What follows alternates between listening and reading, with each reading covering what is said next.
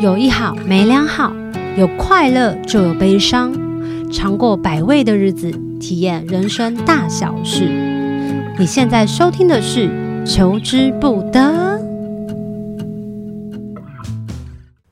好，我是小球，欢迎再次回到疗愈系列 Unperfect。上一集呢，我们真是跟新老师聊不完，然后啾啾呢也问了一些问题，我自己也觉得超级有趣的，但是我们还是要再。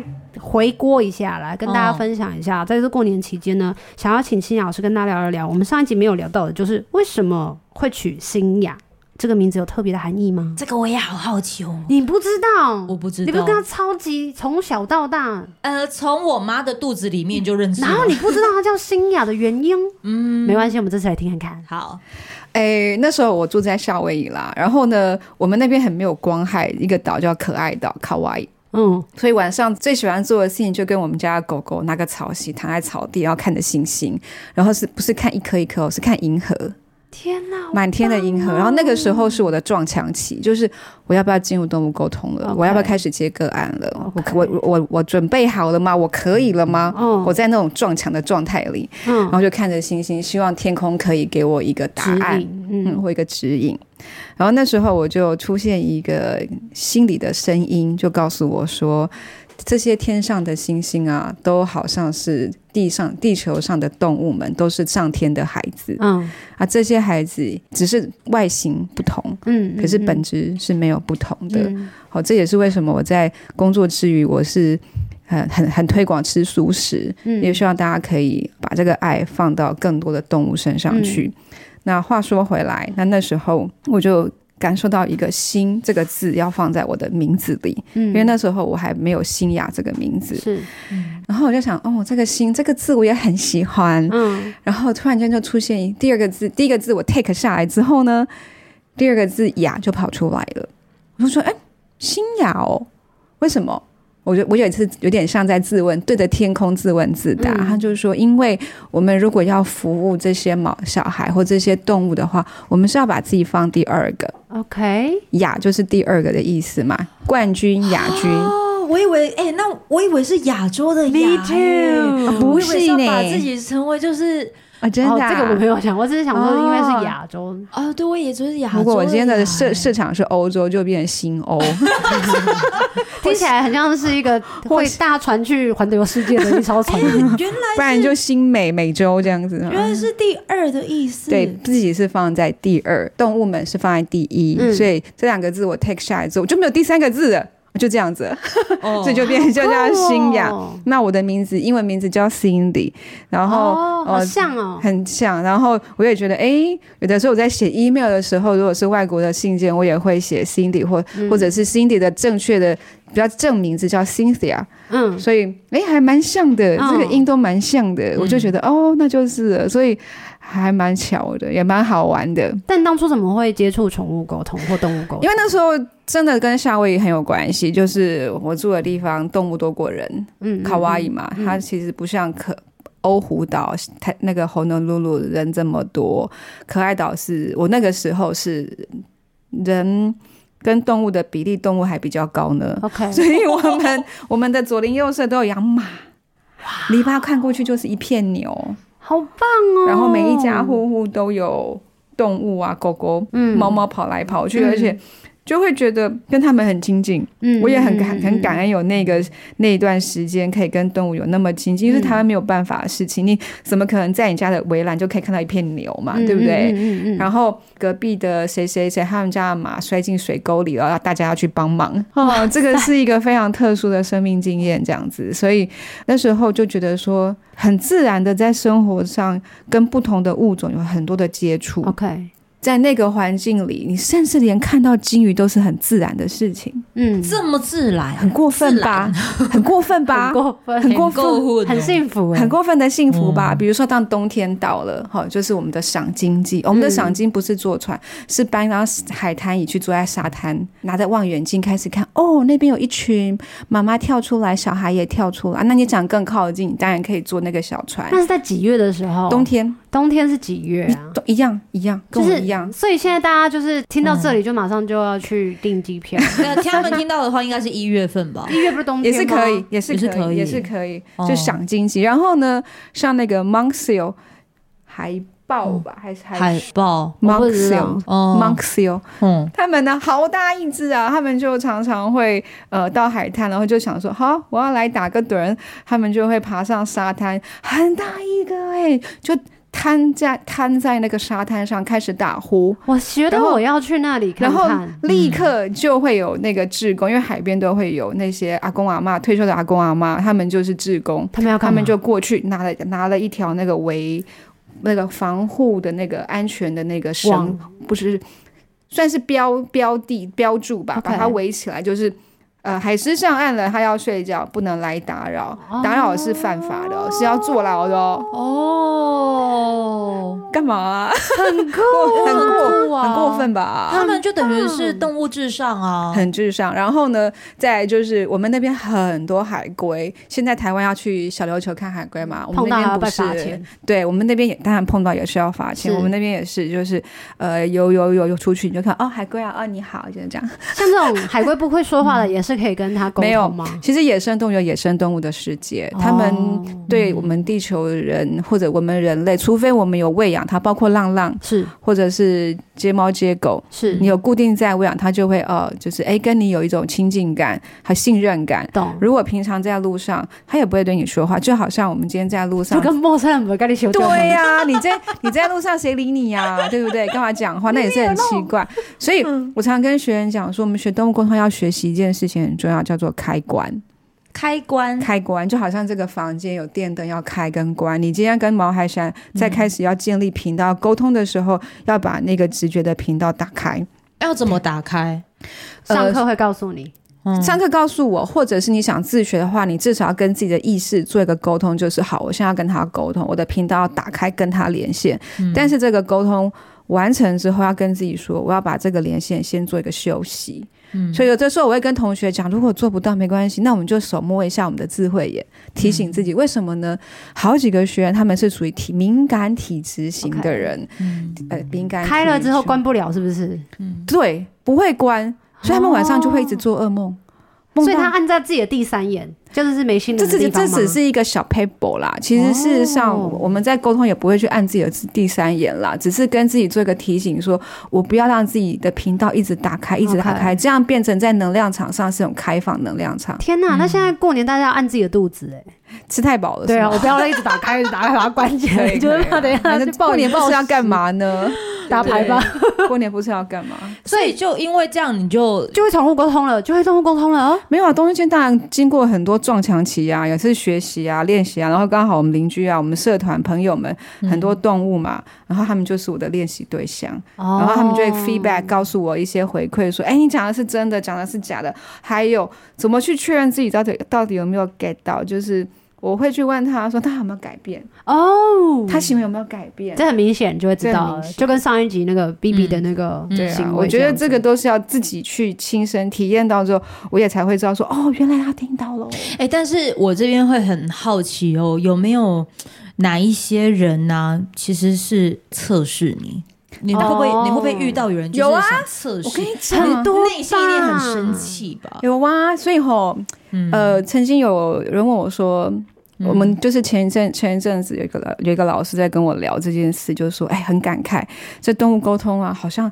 来了一波，走了一波，来了一波，走了一波。哎，我们还在哎。嗯、我说对啊，我每年都想去转行卖什么素食卤味、卤味啊，好像很好吃。盐酥 素食的盐酥鸡啊，每年都想转行，因为谢老师如果要卖素食盐酥鸡，我也可以跟我聊聊。对，好像也可以了哈。素食 buffet 可以啊。讲一个我印象非常深刻的个案，我我我觉得这个就算我老了，我都还是记得很清楚。嗯、有一个阿嬷。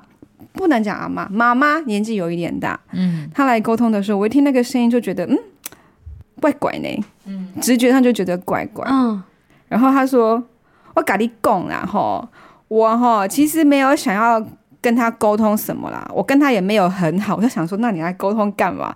不啊，不是说黑动物的第六感很准吗？我本来买股票啊啦，透透过这个买股票，真的，还问他的动物说阿伯叫他给我报报名牌，报名牌，他是不是养鸟？没有，把它当鸟挂在。记得不是，不是，是狗，嗯，是狗。什么？是狗。然后呢？然后对啊，对啊。我说是这个压力太大了吧？他看不懂字，他怎么知道什么公司是什么？他放弃吗？我就跟他说不要拿这个开玩笑。No way。对，还有另外一个，嗯，好，他不算测试，但是意图很有意思。嗯，他问我说。其实哈，我已经跟我女朋友分手了。啊。这个照片，他那提供照片，他说这个照片的这个狗狗已经不在我身边，他跟女朋友在一起。OK，可是我想请你跟他连线，去知道他现在过得好不好，还是他比较爱，没有那么 kind。去知道他跟新对象对点点滴滴，对对对对，请他的这个狗狗告诉告诉我为什么告诉我啊，然后为什么要分手这样子哈，真的剪不断理还乱呢。OK，对，就是那个意图哦，我觉得百百种，嗯，有些不是只是为要认识毛小孩，有些其实比较想要透过毛小孩去得到一些讯息跟对得到答案。那有没有哪一些的测试是，比如说测试说你准不准？有啊，呃，我会说，其实我会听得出来，我们都已经有听得出来个很直觉的感觉了。嗯、例如呢，也爱讲啥？嗯，他爱吃什么？嗯，然后他跟谁比较好，跟谁比较不好？听起来这个口气怎么有点挑衅？然后我就 其实，因为我现在。坦白讲，我其实呃，目前要服务的对象大概都是大龄动物啦，嗯、然后很多都是很急的、很紧急的，包括刚刚我在看手机的时候，哈，就是已经在医院怎么怎么怎么样的，嗯、我就会说，其实这些问题，我就很坦白的讲，这些问题，我相信你都懂，你跟他相处在一起这么多年了，嗯、你应该都知道啊。如果你只是想要透过我来。证明你的理解，我觉得你应该要相信你自己。懂，嗯，会有毛小孩拒绝沟通的吗？会啊，如果他知道他的主人其实只是想玩玩，我干嘛给你玩呢？啊？对对对，我才不想讲话嘞。哦，有啊，就是除了上次上一集说的重听之外，我不要听，我不要听，喝水我就不要。还有哪一种的拒绝？比如说他的爸爸平常其实对他脾气也不好。OK。那他在沟通的时候，他干嘛理你呀？我干嘛理你啊？然后我就会说，我觉得我跟你的猫小孩 get 不太到，我们的频率好像有困难，可能呢我没有他的缘分吧。我也会很诚实的讲，请他去找下一个。有时候说可能没有办法，我们就这样子。可是这样子真的来找的主人不会生气吗？怎么没有？我没有冰冻这样子，我我没有做什么事，我就很坦白告诉你我没有办法。他如果要生气，我也无奈啊。但是他们会很失落啊？毛小孩可能会失落，如果他有些事情很希望得到沟通，可是呢，刚开始的时候家长呈现的态度很挑衅或者很很踢铁板的那一种，毛小孩其实也知道这个沟通不是真的为了他，可是他其实心里面是很想被理解的，哦，他们也会失落，但他们还是好吧，那就照原来的样子过日子了。真的很像小孩夹在父母的中间，有时候也很左右为难。对啊，你有遇到左右为难的吗？啊，当然有啊，分手该归谁呀？毛小孩，我最害怕的沟通就是哈，就是住在不同的空间，嗯。呃，比如说妈妈主谈，然后爸爸听，可是其实他不是这个小孩，其实很想讲一些嗯。两人关系的为难，嗯，哦，我觉得那个都会讲到流汗，懂两人关系的为难哦。对啊，比如说他可能其实其实也没有很爱妈妈，可是他其实很爱爸爸，其实爸爸做什么事情或妈妈做什么事情哦。我跟你讲，其实猫小孩很单纯，人类很复杂，都是一样的道理。嗯，比如说，哎，我觉得我女朋友最近哦，她都跟谁，她都好像不晓得去哪里。嗯，我想要问这个毛孩，他们都去哪里？所以其实通常来找的人，除了上一集有提到那三个，这个算少数啦。哦，这个都算少数，但是很奇葩就对了。那会有那种超奇葩的经验吗？比如说什么样子？我觉得买房子已经很奇葩了。买房子跟买买股票买跟一样的意思，买股票买房子都很奇葩。他不如来问我，有，反正他都问狗了。对，那有没有哪一种，就是你在在回应的过程当中，其实是很心疼毛毛小孩的，就是会很心疼他。刚刚那个很心疼吧？就是如果他要让他做决定的话，或者是什么？离开的话会很心疼。最近有一个十八岁的毛小孩，狗狗到十八岁很棒哎，对不对？很厉害，很棒。那那个心疼里面，我觉得是还有一个，就是除了心疼之外，是很感动。其实家长也很感动，嗯，他就跟爸爸说：“我知道我现在身体也不好啦，可是吼，爸爸你要开始记下，因为他爸爸是很。”是老师，所以他对有的时候他会 get 到一些讯息，可是他又不确定，他就开始自己打架。嗯、是是你跟我讲话吗？要不要我现在赶快问一下新雅老师这样子？嗯、然后讯息就没有了。嗯，他就跟他爸爸说：“嗯，爸爸，你要相信你自己的话。如果有的时候你听到，请你要把它写下来。嗯，然后啊。”我已经连身体已经这样这样了，因为他状况不其实不好，十八岁最近不好了。嗯，我已经有在准备了。我相信，就算我离开这个身体，我们还是会一直在一起。我觉得我最近听到太多离开之后还是会在一起这三个字，这个在一起一直跳出来，一直跳出来。这也是为什么我要带。在十二月的时候，我带一个关于天使不说再见的课程，嗯、因为对毛孩来讲，他们真的一直觉得，嗯，虽然身体不在了，可是我们真的一直在一起，嗯。所以我可以接上一集我忘我没有问的，我的宠物它已经离世，嗯、然后我是可以问到他的愿望的吗？还是他已经过太好，也不需要什么愿望？看状况呢，有一些状况他已经在呃换到新的旅程了，哦，投胎了，我们也不能打扰。懂对不对？嗯、然后就跟前任一样，好，我一直歪柔。节目需要这样，就是过年听吼，就需要有点花花轻松轻松。对对对对。然后有的时候呢，感觉到他在某一个休息的状态，很开心哦啊，我们知道他很开心就好就好，就好，也不适合进去打扰。懂？对，因为天使毛孩的空间，嗯，我们不要打扰比较好。我们地球人太。太复杂，太黑了。所以刚刚新雅老师有提到嘛，二零二二年的定调那个天使不说再见，那它的主轴就是祝福他们嘛，祝福，然后让家长知道那个在一起是 forever，对，就是只要我们挂念的他，爱着他，那个在一起会一直在一起。因为我真的听到太多家长说，我不敢再养了，我不要再养，我太害怕了，我都没有办法，没有办法接受那个悲伤。对，可是其实毛孩会难过，就是。如果嗯。家长把这个、嗯、这个祝福剪断，嗯，因为太悲伤了会剪断，他们就啊很难过，懂。这样子。嗯，对，我看到的其实反而是人与人之间呢，嗯，就是动物只是只是在教我们怎么样子，就是跟一段关系或者是一个生命告别，然后你是还依然可以练习怎么样子去把那个祝福帮助你，可以再继续活在未来。对啊，讲讲到未来，我可以再讲一个故事吗？我有一个学员，他跟我分享一个非常有意思的故事，因为他自己后来也可以跟毛他的他们家的小鸟沟通。他们家是养鹦鹉的，他养他养很多，然后他最喜欢的那一只小鸟，突然有一天，因为小鸟生病的时候走的是非常快的，嗯，就走了，他很当然很伤心。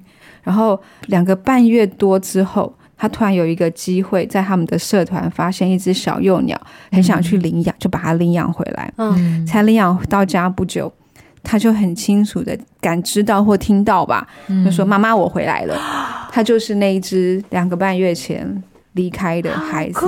然后呢，我朋友说。太神奇了，换一个身体，换一个脑袋耶。嗯，以前呢，它是家里面最安静的小鸟，它好像这辈子要把上辈子没讲的话讲完。它这辈子是家里面最吵的小鸟。嗯，好猛哦！我觉得很猛，真的很猛。所以这些缘分是注定的吗？呃，我想只要有爱、有祝福、有连结，这个爱是会一直延续下去的。懂。那注定这个太有比较。宿命论了啦，对，比较宿命。因为像我就是以前小时候养的第一只宠物是鸭子，然后那个鸭子是因为我们学校对面是体育场，他们都会办一些什么园游会，然后以前年纪很轻的时候就会不知道要去干嘛，然后就很喜欢小动物。可是那时候的小动物是，我不知道你们有有没有看过那个戳戳乐。抽错了，抽进去了之后，他就写恭喜你获得一只小鸭子，然后就得到一只小鸭子，真的鸭，活的鸭，真的鸭，活的鸭，然后很小只。那那个很久以前，我国小的时候，哇塞，哇，比如说有打弹珠，然后什么有一只兔子，真的，你们没有，你们没有这样活体哦？对对对对对对，夜市夜市夜市，或者我那个是。嗯，市集园游会概念，嗯、然后那时候就得到了一只鸭子，然后很小只，然后很想养它，所以就买了所有他那边，嗯，他他小兜售给你的笼子啊、饲料啊，嗯、所有东西都买。他就是为了要让家长去买那一些器具，然后让你可以养它。嗯、所以那时候我就开始养它。我也那是我国小的时候。还是国中的时候有点忘记，我觉得有点很神奇的事情，就是因为它都在我房间都没有出门，嗯，我也不敢让我家人知道我有养一只鸭子，就是偷偷的盖着外套然后带回家。带、啊、那个时候年纪很小、啊，很害怕啊，然后很害怕被骂，所以我就带回我房间，然后我就跟他说，反正鸭子也不太会讲话嘛，嗯、我就说那你要小声一点哦，要不然我们会被赶走，什么都跟他讲，然后。我还是很紧张，他会不会就离开我的房间或什么？虽然我房间是关起来的，嗯、然后可是我觉得很神奇的事情是，冬天的时候不是台湾也都很冷啊。那有时候我要上课啊或干嘛的，我就会把它关在笼子里面。然后下课的时候，我就会陪他，就把它放出来，就是让他在床上跟着我一起。嗯、我也怕他乱大便，嗯、所以我真的那时候什么都不会。然后我就还跟他讲说：“你不能乱大便，你来我教你，你大便要去那个笼子。”就真的是这样一直跟他讲，不厌其烦的跟他讲。他从来都没有在我的床上大便过，尿尿过，然后有一次呢，我就睡着，读书都要睡着，根本没在读书，嗯、就是睡着喽。然后睡着之后，我就起来，他说怎么不见，怎么不见？就发现他在我的帽 T 的帽子里面，然后陪着我睡觉，好可爱、哦，好可爱哦。但是，嗯、呃，有一次就是因为我们要去学校，然后我们打扫嗯厕所，然后我就把它放在那个厕所间，因为学校是不能带宠物的。嗯、结果第二节下课他还在，第三节下课他就离开了，哈。你的离开是不见，就是他就是一面是逃在那个网子下，然后他已经死掉了。我不知道为什么到现在都没有原因。然后那是我第一次养宠物的经验，我好难过。我还把它放回去，就是我那时候买它的那那边，因为后来已经整整件了，嗯、就是那边的找一个树下，然后把它埋起来。嗯、然后我还帮他拿那个冰棒棍，上面写谁谁谁之墓，要把它插在上面。哦，他一定很，他一定很感动。你的他的那个的离开，对你来说，他是有影响到你的吗？我觉得比较像是。害怕的影响到我，因为我在想，为什么有点像自责，嗯、然后罪罪恶感，就是为什么我要把它放在那里？然后，嗯、然后如果我今天一样，就是跟平常放在家里，是不是他今天就不会离开？可是明明上一堂课下课的时候还好好的啊，嗯、就会很难过，很难过。太奇太奇妙了，对，太奇怪，就觉得太奇怪。因为我从很小只养很大只、很肥了，这样竟然家人没发现哎、欸。很棒吧？重点是你没发现，没发现。哎，发现他不太会叫。然后第二教的很。然后后来很有趣的几次经验是，都是我家人，因为我跟我妹妹年纪差蛮落差蛮大，差二十几岁。然后她就是会养一些小宠物，就会小朋友会欢呐，妈妈我要养什么？妈妈我要养什么？然后有一次我妹就养兔子，养到一半她又不养，然后就。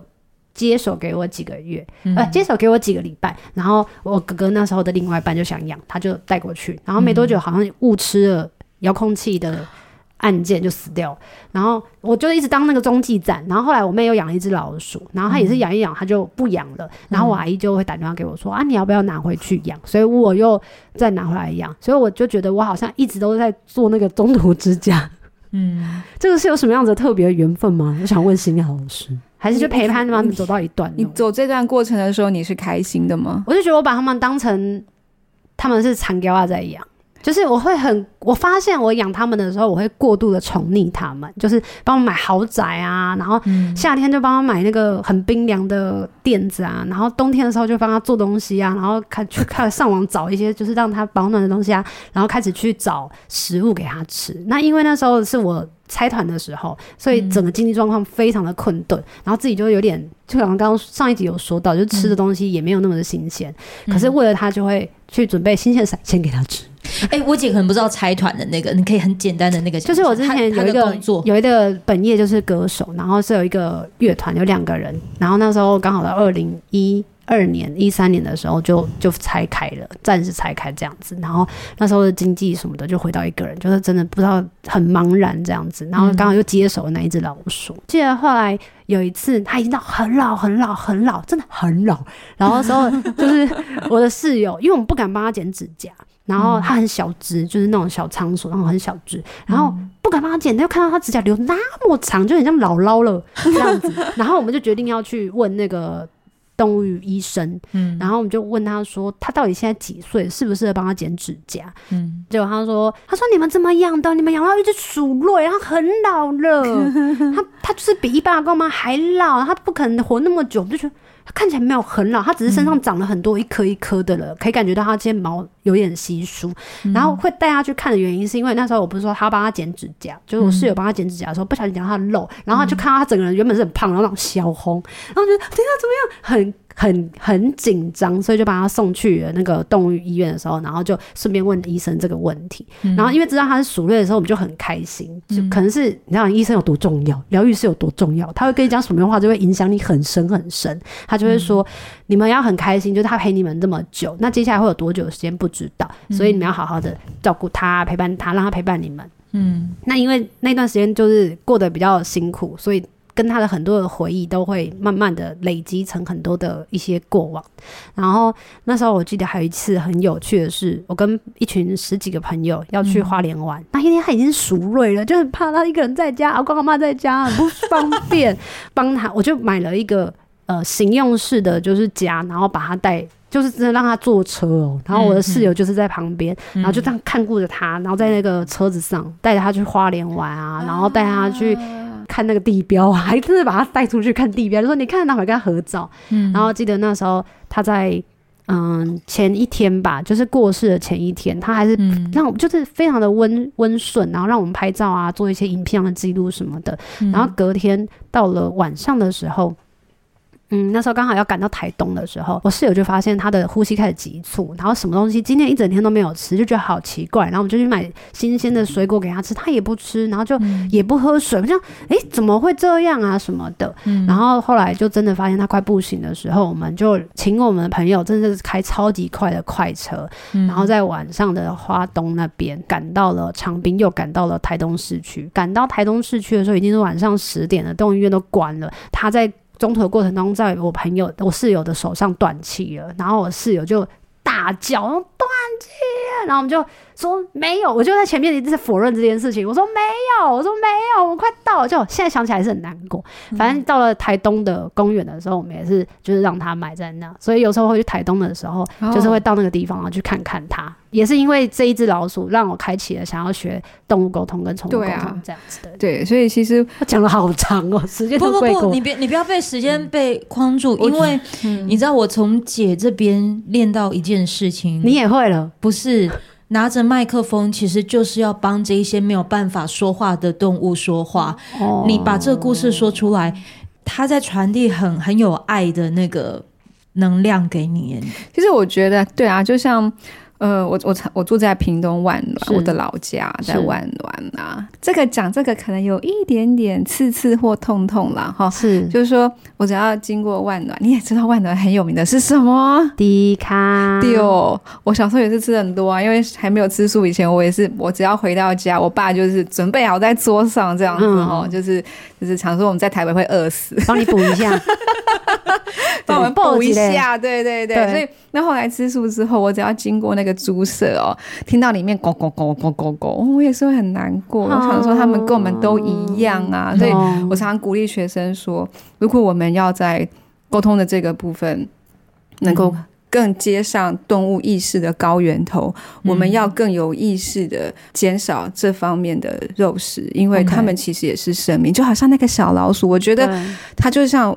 我常常跟同学用一个例子来说，他们就是我们的生命老师，只是他教的方法不一样。嗯嗯，嗯然后他用他很真实的小身体，在告诉你一种生命停止，但是他在什么地方延续？他在大地里面又延续下去，嗯、那个力量，嗯，让你把这个爱在其他的面向，然后分享给更多的人。我觉得这是一个很善的循环。嗯。姐，你有感觉到他他刚才讲不是讲那个什么中继站这件事吗？他其实刚开始他提出了一个疑问，就是说他是不是有什么样子？对，他有，他有。我我有什么？我你们两个人现在讲什么？可不可以用中文讲一下？没有，你刚才不是讲，就是说怎么会好像大部分来到你生命的动物，就好像你都是中继站。嗯，哎，能成为寄养家庭不是一件容易的事呢。但是我好像都没有养的很好。你没有养，你没有养的不好啊，或者是转寄出去，就像我妹的里面的兔子，嗯、就是养到一半，然后就被带走。但是它在你这边很开心啊，感觉、啊、我觉得很多的生命到你这边都很开心、欸、我都会把他们嗯。当老大在养，你有觉得很很疑惑吗？我有，我有很疑惑，就是哎、欸，那为什么会这样子呢？嗯、对啊，就觉得很离奇，而且我都会觉得我好像会过度宠爱他们，因为像我小时候啊，都会想说，嗯、那我以后一定要当一个好妈妈，然后帮家人就是准备三餐，然后都要准备的很漂亮，嗯、都会被那个电视节目就误会，就误导了这样子。嗯、然后后来我就决定，那我不要结婚，因为我就觉得就照顾这件事情，它是一辈子的事情，嗯、然后就觉得很怕我没有办法当好一个好妈妈什么的。但是等到我真的有遇到宠物的时候，我就。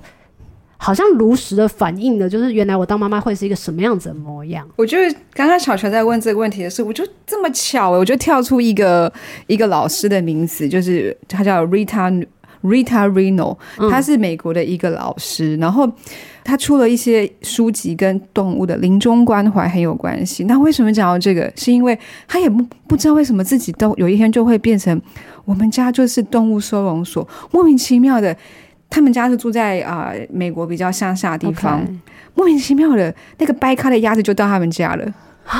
莫名其妙的那个受伤的狗啊或狐狸啊就自己来了，然后他就开始把它留下来，然后照顾，嗯、我就跟他们家的动物生活在一起，嗯，然后还有山羊，还有鹅，对，他说这些都是很奇怪，不然就是谁谁谁哦就把他送过来，然后我就要陪他，嗯、他就在这本书籍里面。好，就讲到说，他刚开始也很纳闷，就像你的纳闷一样，嗯、就是我为什么都要接这些动物？可是他发现后来这些孩子们、这些动物们，不管是山羊也好、鹅也好、呃小鸭鸭也好，嗯、在每一个的过程当中，都给他好多的启发哦。讲一个例子好了。哦鹅啊，他们是很有终身制的，他们在伴侣的选择上很有终身制。比如说，我今天的男朋友是他，嗯，然后我的老公是他，我一辈子就是救他。而且当这个老公去世的时候，这个老婆其实也活不下去，她很快就会死掉。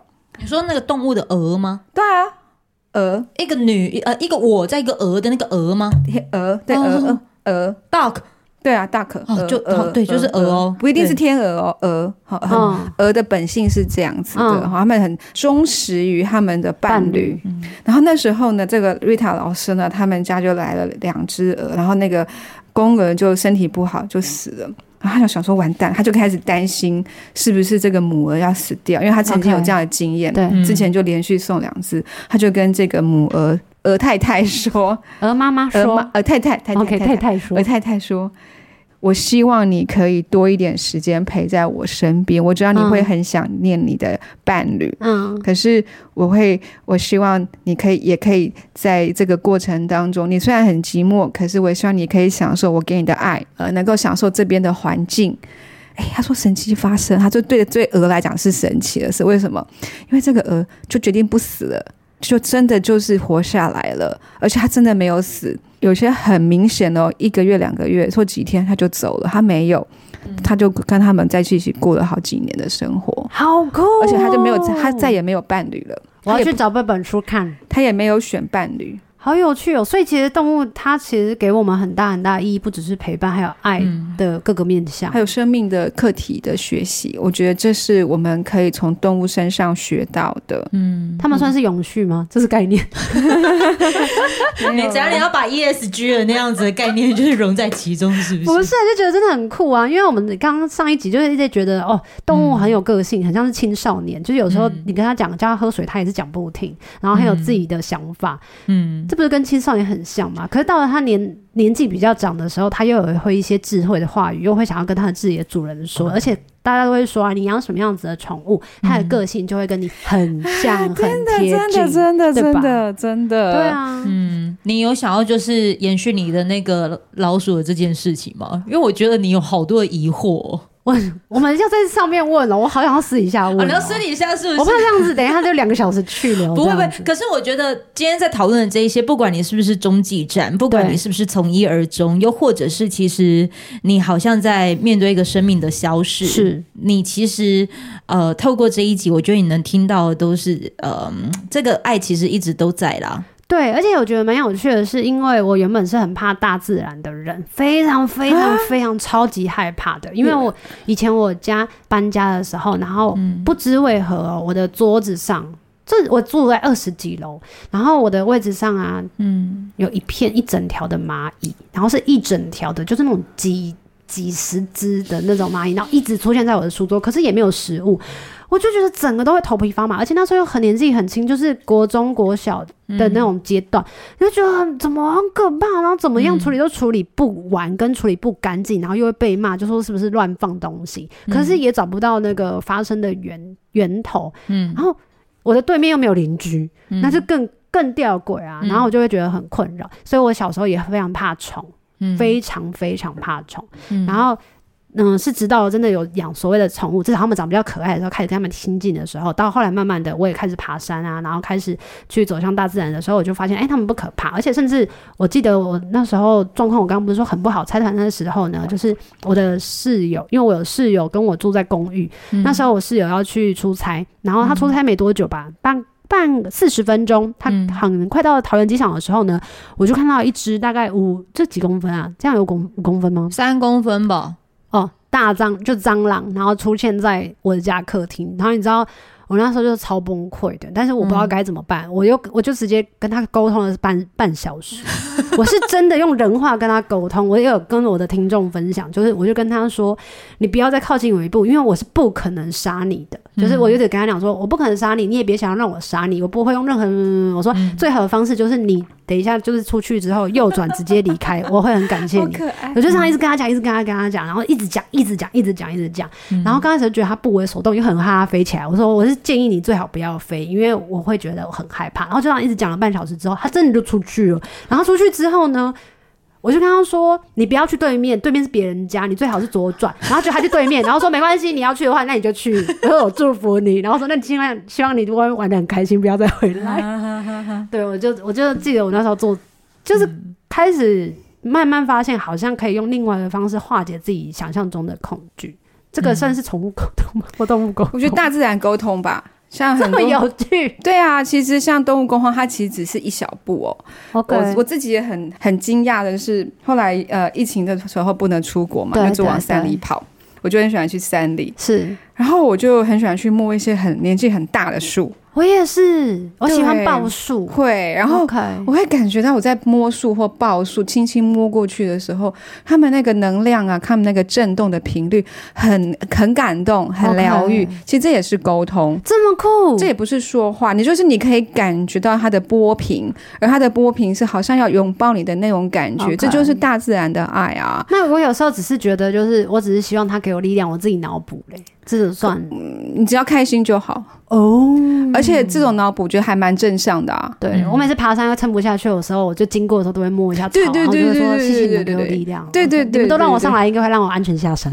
哎，其实你这样子就已经算是是啊。那我还要讲一个，我觉得一个很离奇的经验，我好像没有跟人家讲过，就是我有一次跟家人旅游，亲近啊亲近，然后他们那边就是有一个我没有去过的农场吧。那时候就是我的妹妹啊，他们啊都在旁边休息啊什么的，然后就看到了有一圈就是有有马，然后它被关在那里，它上面写说还是被警告说不要靠近马，因为你会被马咬伤或者是什么的，就是不要轻易做这件事情。然后我就过去，就是慢慢的，当然还是带着防卫跟胆怯，然后经经经过他，然后我就看着他的眼睛，他就慢慢的走到我前面，然后我就看着他的眼睛，然后我就开始跟他说话，然后就摸着他的那个马脸，哇哦。对，然后就发现他在哭，哎，他就正在流眼泪，然后我就想说，我说你不要难过，你不要哭什么什么的，我说这边没有人会欺负你，然后他就他就是好像就听懂了，结果我下一句他好像惹他生气，然后我就说，那你哭完之后我们来拍张照好不好？我就把手机一拿出来之后，他就开始就是有点就是头在对不耐烦跟头在挣脱，然后我就说。可以借我拍张照吗？我想要写故事，然后他就是不要，就是不要啊，好可爱、哦。然后之后就发现他就这样这样子，就是用鼻子对。然后我就说：“好，好，你不要生气，那我走。”就在远远的看着他，然后就跟他说再见。哦、我说那个是一个很离奇的，对对对对，我也不知道他到底要说什么，找你得到一个舒服的一种安慰吧。哦嗯，我就发现我好像，即便不太会知道真的要怎么样可以读懂他们，可是我自己知道，我非常非常的喜欢去动物园。我每次出国都一定要去动物园，不管是出差或干嘛。嗯，对，就觉得看他们就很疗愈。我觉得就是大家在过年的时候可以去感受一下，就是自己跟苗小孩之间的关系。就像今天跟上一集我们都有一直聊到的，就是关于爱的延续啊，或者是生命的不同的面向，然后关于生命的朋友跟导师。而且像你们都有养宠物的，嗯，然后你们一定会更有感觉，对不对？有啊，你一定也有啊。你光听完我姐今天这样子的分享的时候。你今天应该也听到这么多的故事，你有什么也想要回馈给小球的吗？我觉得你真的是一个很有爱的人哎、欸，这种爱吼不是很故意的，是很自然的，哦、很温很温暖的，就是这小动物就会觉得，哎，我靠近你，我就知道你无害。对他们来讲，他会觉得我好欺负吗？